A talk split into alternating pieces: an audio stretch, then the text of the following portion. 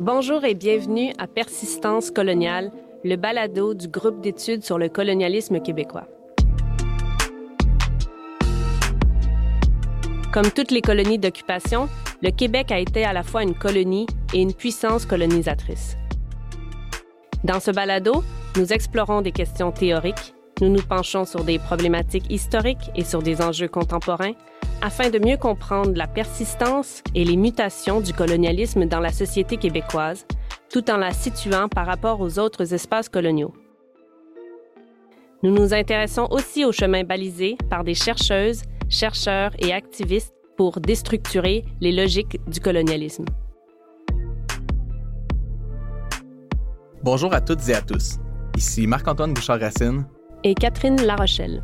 Aujourd'hui, nous recevons Olivier Hubert, professeur titulaire au département d'histoire de l'Université de Montréal, spécialiste en histoire culturelle du Québec et du Canada. Il a publié en particulier dans le domaine de l'histoire religieuse et de l'histoire de l'éducation. Actuellement, il travaille sur la violence coloniale et l'imaginaire colonialiste québécois. Bonjour Olivier. Eh oui, bonjour Catherine. Bonjour. Bonjour Marc-Antoine, ça me fait plaisir d'être avec vous aujourd'hui. Avant d'entrer dans le vif du sujet, en fait, j'ai une question pour vous deux, Catherine et Olivier, parce que ce balado s'inscrit dans votre projet, en fait, de créer un groupe d'études sur le colonialisme québécois.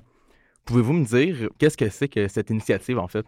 Oui, ben en fait, je pense que tout part du fait que Catherine et moi, on a développé depuis quelques années un projet de recherche en commun autour de la question de la circulation du discours colonialiste canadien-français au, Québec. En particulier, un des chantiers qu'on a investi, c'est le discours des missionnaires oblats qui travaillaient dans qui travaillent encore dans l'Ouest canadien. Et donc, le discours qu'ils euh, diffusaient au Québec pour lever des fonds. Puis, euh, on étudie ça essentiellement autour du 19e siècle. Donc ça, c'est le projet de recherche en tant que tel. Mais on avait dès l'origine euh, dans l'idée de euh, développer aussi un volet qui viserait à constituer un réseau de chercheurs et de chercheuses sur cette question du colonialisme d'occupation, puisque finalement ce discours colonialiste oblat, on l'a théorisé à l'intérieur de la question du colonialisme d'occupation. On avait le sentiment qu'il y avait un champ là qui était à développer pour le Québec. Et bon, une des premières choses qu'on a faites, c'est d'organiser un, atelier euh, au mois de novembre passé autour de, autour de cette question. Oui, donc c'est ça. On a, on a organisé cet atelier qui a été euh, finalement sur deux, deux journées. Donc, c'était à la base, c'était une journée d'études. C'est devenu deux journées d'études. Ça a réuni euh, cette, euh, cette activité-là une vingtaine de chercheuses, de chercheurs de différentes disciplines. donc, à la fois histoire évidemment, mais géographie, sociologie, également médecine, travail social. Et donc, ça a été très riche. On, a beaucoup appris, on a beaucoup échangé durant ces deux journées-là. Et euh, ça nous a donné, en fait, le, l'énergie pour euh, et, la motivation pour euh, mener ce projet-là plus loin. Donc là, on est, euh, on lance un site internet en même temps que ce balado, donc persistance coloniale, dont on enregistre aujourd'hui le, premier épisode. Et on veut développer donc un réseau en fait de, chercheurs, de chercheuses, d'activistes également qui vont réfléchir à, cette logique du colonialisme québécois sous ses différents angles. C'est intéressant, c'est un peu une mise en commun en fait des efforts de différents chercheurs, chercheuses de différentes disciplines qui s'intéressent au final à toutes ces dynamiques impériales, coloniales-là, mais dans un contexte québécois. Donc, ça répond finalement à, un manque peut-être qu'il y avait dans, dans, la recherche auparavant. Donc, c'est intéressant. C'est un domaine qui est super euh, foisonnant. Et euh, justement, je veux te ramener sur euh, le, le, colonialisme d'occupation comme tel qui se distingue par le fait qu'il implique au final qu'une population de colons s'implante de façon permanente sur le territoire colonisé avec la visée de remplacer à terme les populations déjà installées sur ce territoire. Et est-ce que c'est une bonne façon de décrire ce colonialisme? Qu'est-ce qu'on entend exactement par colonialisme d'occupation? Oui, c'est vrai qu'il faut commencer par définir. Il euh, faut, faut, définir évidemment ce dont on parle. Et puis, euh, dans ta question, Marc-Antoine, il y a le mot permanence et il y avait aussi l'idée de mhm. remplacement. Et donc là, je pense que dans ta question, il y a déjà finalement les deux mots clés hein, qui peuvent permettre de comprendre qu'est-ce que c'est que cette idée de colonialisme d'occupation. Finalement, une colonie d'occupation, c'est une colonie où le colon arrive, s'installe, mais avec le projet, dès le départ, euh, de rester. Hein. Et donc, on a sous-jacente l'idée d'un accaparement du territoire. On parle aussi d'invasion. Hein. Et donc, ça, c'est disons un, champ lexical qui est courant dans ce domaine. C'est l'idée que le colon euh, ne, ne, va pas se fondre dans les sociétés euh, qui étaient déjà là sur le territoire, donc dans les sociétés autochtones, mais qu'il va plutôt chercher à imposer ses propres institutions politiques, juridiques, euh, des institutions religieuses, des institutions culturelles, et de proche en proche soumettre l'ensemble du territoire à son autorité, donc à sa souveraineté. Très souvent, bon, ça s'est incarné d'une manière très concrète sur le territoire, c'est-à-dire la transformation d'un territoire qui a été exploité de différentes manières euh, par les populations autochtones et qui va être exploité euh, par une manière typiquement euh, européenne, enfin pas typiquement européenne, mais en tout cas ce qui forme la, base des sociétés d'Europe de l'Ouest, c'est-à-dire l'agriculture. Hein. et donc une image qui, pourrait très bien figurer ce que c'est que le colonialisme d'occupation, c'est ces photographies qu'on peut trouver facilement sur Internet de la colonisation euh, au Québec au 19e siècle et au 20e siècle, où vous avez ces grands espaces euh, qui ont été, euh, où les arbres ont été coupés, donc il reste que les souches. Il y a déjà une première maison qui a été constituée, et donc c'est la forêt, hein, finalement, qui recule devant la, de, devant le, la hache, et après la hache, il y aura la, il y aura la charrue. Hein, donc c'est un petit peu ça. Bon, donc ça, ça, décrit ce que c'est qu'une colonie d'occupation. Et ensuite, de manière un peu différente, il, y a, il faut placer ce que c'est que les études de colonialisme d'implantation. Donc ces études-là, donc ce courant de recherche, en fait, ça propose une, une, un cadre, hein, un cadre théorique hein, qui permet, qui est un outil pour euh, révéler et, observer, euh, comment dire, un processus. et ce processus, c'est l'occupation.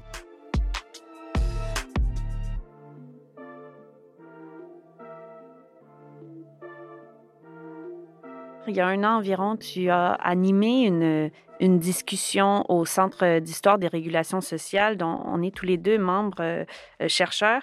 Et euh, c'était une, réflexion, une discussion sur cette question-là du champ des, des, études sur le settler colonialism. Et tu mentionnais à cette occasion-là les critiques que le champ a reçues. Donc, est-ce que tu peux nous résumer un peu quelles sont ces critiques-là? Est-ce qu'elles sont légitimes à ton avis? Et euh, surtout, peut-être, comment tu y réagis toi-même dans tes recherches maintenant qu'elles s'insèrent dans cette branche? Comment tu, comment tu te positionnes euh, face à ces critiques que le champ a déjà reçues, euh, alors que tu, maintenant, tu, tu, le prends à bras-le-corps en partie toi-même? C'est une question difficile, hein, évidemment, puisque c'est une question qui est à la fois entre dans le les guerres en fait théoriques que se mènent les universitaires souvent, et puis aussi euh, dans la manière dont je peux y réagir moi-même et m'y inscrire moi-même. Euh, cette théorie là dont j'ai esquissé les, traits euh, à l'instant, faut aussi la positionner par rapport aux autres champs hein, qui sont limitrophes, hein, aux autres approches qui précédaient finalement les études euh, du colonialisme d'occupation. Et donc les études du colonialisme d'occupation viennent en quelque sorte euh, critiquer ou compléter d'autres études qui sont euh, les études coloniales et les études postcoloniales. Et donc en retour euh, les études coloniales et postcoloniales ont adressé certaines critiques. Et, l'avantage finalement du fait que le, Québec arrive un peu comment je dirais, je veux pas dire en retard, mais disons un peu, un peu tardivement dans ce champ, c'est que bah, on peut prendre la mesure de, ces débats, en fait, hein, puis essayer de les, intégrer. Les études sur le colonialisme d'occupation, en fait, elles veulent, elles critiquent le fait que les études coloniales, en général, avaient tendance à traiter ensemble des réalités très différentes. Hein, autour du thème du mot colonie, colonialisme même, alors qu'il y a des réalités très différentes dans les différents empires et, aux différentes époques euh, des empires, empire français, empire euh, britannique en particulier.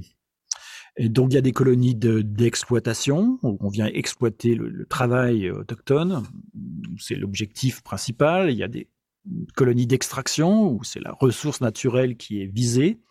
Et puis il y a un autre type de colonies, qui sont les colonies euh, d'occupation, où là le projet principal, c'est de prendre le territoire. Et donc euh, les études sur le colonialisme d'occupation a dit en quelque sorte aux autres études sur le colonialisme, bah, en fait, vous confondez plusieurs choses, des choses très différentes. Hein. Euh, vous confondez en particulier des colonies où le colon est reparti, ou bien a vocation à repartir lorsque toutes les ressources, par exemple, ont été exploitées ou bien lorsque l'exploitation peut être maintenue de d'autres façons sans avoir besoin de maintenir l'oppression coloniale, et puis les colonies où le colon euh, est resté. donc, on avait typiquement dans les études de postcoloniales, on pouvait mettre sur le même plan, dans les mêmes études, en comparaison, des sociétés telles que l'Algérie et le Canada, par exemple. Et donc, la théorie du colonialisme d'occupation dit en quelque sorte, oui, mais là, il y a un petit problème, hein, c'est comme une, minute, hein, ne partons pas du principe que parce qu'il y a eu un mot qui s'appelle, un, événement dans les deux cas qui pourrait s'appeler l'indépendance, euh, qu'on peut les mettre même sous le même euh, chapeau, hein, parce que dans certains endroits, les colons bah, ne sont jamais repartis.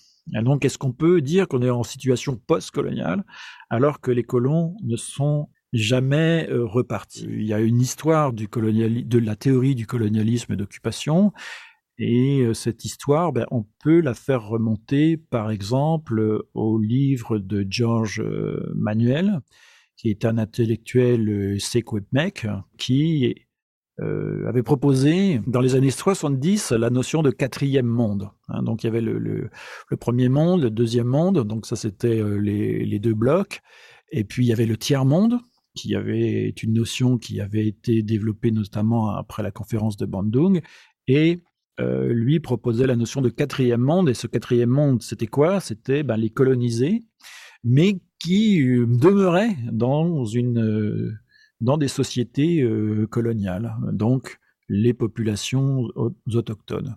Et puis des universitaires blancs, en quelque sorte, plutôt donc en Océanie, ont repris ce, cette idée euh, sous l'appellation de settler colonialisme, que qu'on a traduit par le colonialisme d'occupation dans les années 90. Ça s'est popularisé dans les années 2000. Et là sont arrivées les, donc les critiques euh, dont tu parlais, Catherine, c'est-à-dire euh, le fait que les études postcoloniales ont commencé à réagir hein, à cette avancée de, des études du colonialisme d'occupation en avançant quelques critiques qui étaient quand même euh, assez puissantes. Par exemple, l'idée que ben, ce courant du colonialisme, des études du colonialisme d'occupation, ben, quand on regardait bien, c'était un petit groupe d'intellectuels euh, blancs et masculins, euh, bien installé dans des universités occidentales ou européennes d'origine, de culture, et qui lisaient très peu ou pas du tout les penseurs autochtones. Donc là, on a dit, bon, ben voilà une nouvelle, en fait, sous, les atours d'une pensée critique, on a une nouvelle manifestation de l'appropriation, puisque euh, cette idée de quatrième monde avait été déjà développée, comme je l'ai dit. Et puis, on a de nouveau une invisibilisation euh, de la pensée autochtone. Donc, on a presque une reproduction du colonialisme d'occupation par les gens qui développent les études sur le colonialisme d'occupation, si on peut dire. L'autre grande critique, c'était la question du déterminisme. Parce que euh, quand on regarde ce que raconte l'étude de bon la théorie du colonialisme d'occupation, c'est que bon il y a une phrase clé de ce champ, c'est euh, le colonialisme d'occupation est une structure et pas un événement. Donc c'est structurel. Donc si c'est structurel, bon bah ça devient assez vite on peut se dire bah, comment on va réussir à renverser cette structure. Hein. Et donc c'est tellement puissant, à force d'étudier cette culture, on la présente d'une manière tellement puissante, c'est culturel, c'est étatique, eh bien on, se demande finalement s'il reste autre chose à faire aux populations autochtones qu'une nouvelle fois d'être condamnées, euh, comment dire, à, subir. Et donc euh, on fait reproche, reproche à ce courant de, de ne pas porter attention suffisamment aux résistances autochtones. Et donc là, de reproduire un autre stéréotype propre aux colonies d'occupation. et aux colonialistes d'occupation, qui est le stéréotype de la race mourante, hein, dont on aura peut-être l'occasion de reparler, c'est-à-dire l'idée que ben, les populations autochtones, en quelque sorte, sont comme presque condamnées, comme par un, un coup du sort, sur lequel on ne pourrait rien, euh, à, euh, à être dans une position euh, subalterne. Donc les gens qui critiquent le colonialisme d'occupation veulent rappeler que la réalité autochtone se résume pas au colonialisme d'abord, bon, euh, qu'il y a une résistance autochtone au colonialisme, que, euh, que les autochtones produisent euh, leur propre euh, interprétation, leur propre littérature. Et puis finalement, je, je, je, vais finir avec une dernière critique qui, qui est aussi bien puissante, c'est la dichotomie, c'est-à-dire avec cette théorie du colonialisme d'occupation, on se retrouve avec une dichotomie euh, coloniaux euh, et autochtones. Alors que, bon, dans les sociétés actuelles, il y a quand même beaucoup d'autres types d'acteurs, par exemple les personnes immigrantes racisées.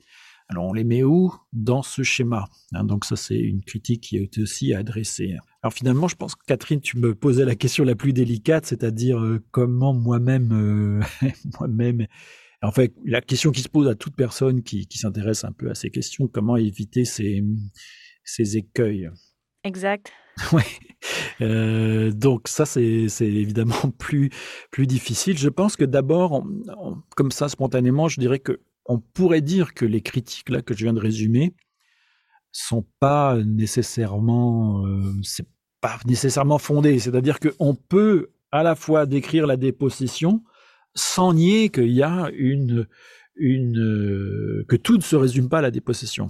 Hein, donc ça c'est une part. Puis je pense la réponse la plus profonde, je pense, c'est c'est une posture. Et donc c'est une posture du chercheur qui serait une posture d'humilité. Donc euh, moi-même, euh, je suis un chercheur historien blanc de tradition européenne. Et donc dans un certain sens, je peux que reproduire, dans un certain, jusqu'à un certain point, cette tradition européenne. Donc, je dois avoir conscience de ça. Je pense que c'est une manière d'entrer dans ce champ avec un petit peu de, de finesse. Euh, c'est l'idée aussi que la tradition européenne donne, d'un certain sens aussi, les outils de sa propre critique. Je peux utiliser ma culture pour la, pour la critiquer, et puis finalement, et donc ça je pense que c'est le plus important, c'est que je dois, euh, euh, je dois écouter, euh, je dois lire beaucoup, je dois découvrir les pensées autochtones et, donc à ce niveau, je dirais qu'il me reste beaucoup à, à, faire et les livres s'accumulent sur ma table de chevet.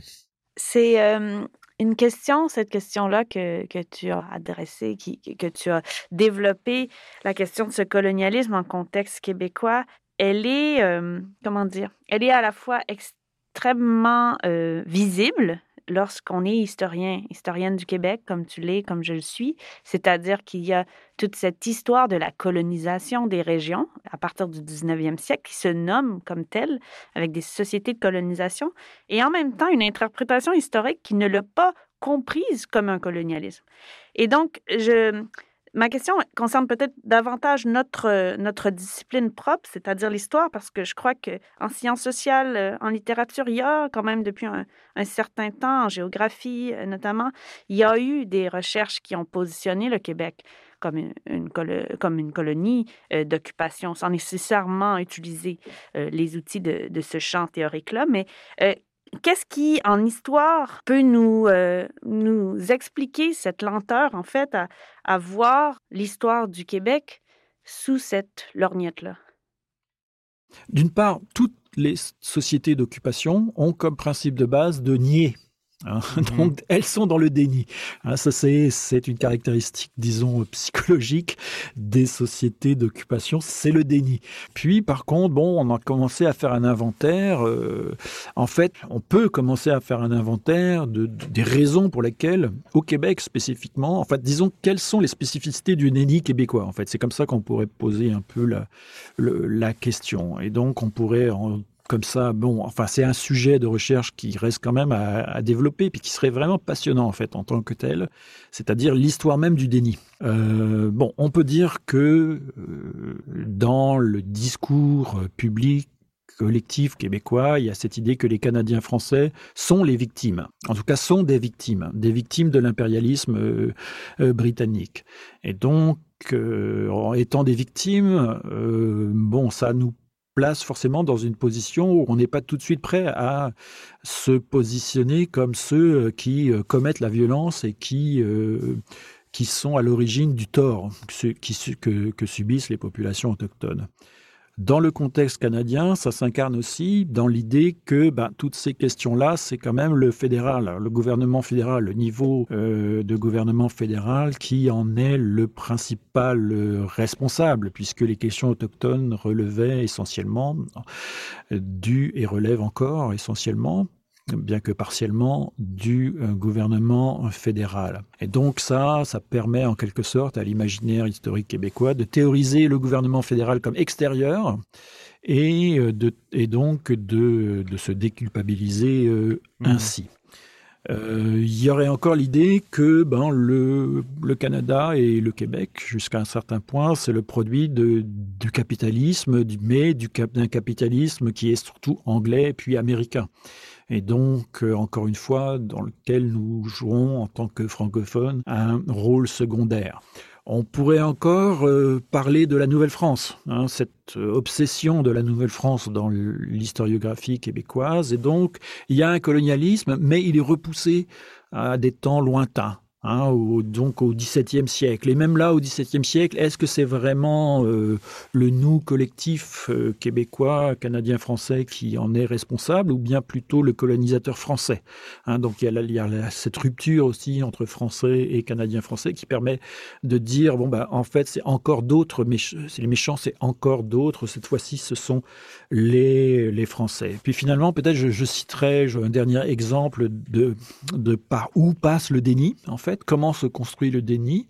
Euh, c'est la question, c'est cette idée, ce, mythe en fait, que les Canadiens français auraient une sorte de relation privilégiée avec les euh, nations autochtones, une relation euh, d'alliance, voire de métissage, euh, et en tout cas pas une relation de violence et de domination, et que la violence et la domination, ben ça, ça, appartiendrait plutôt aux colonisateurs, aux colonisateurs disons, anglais.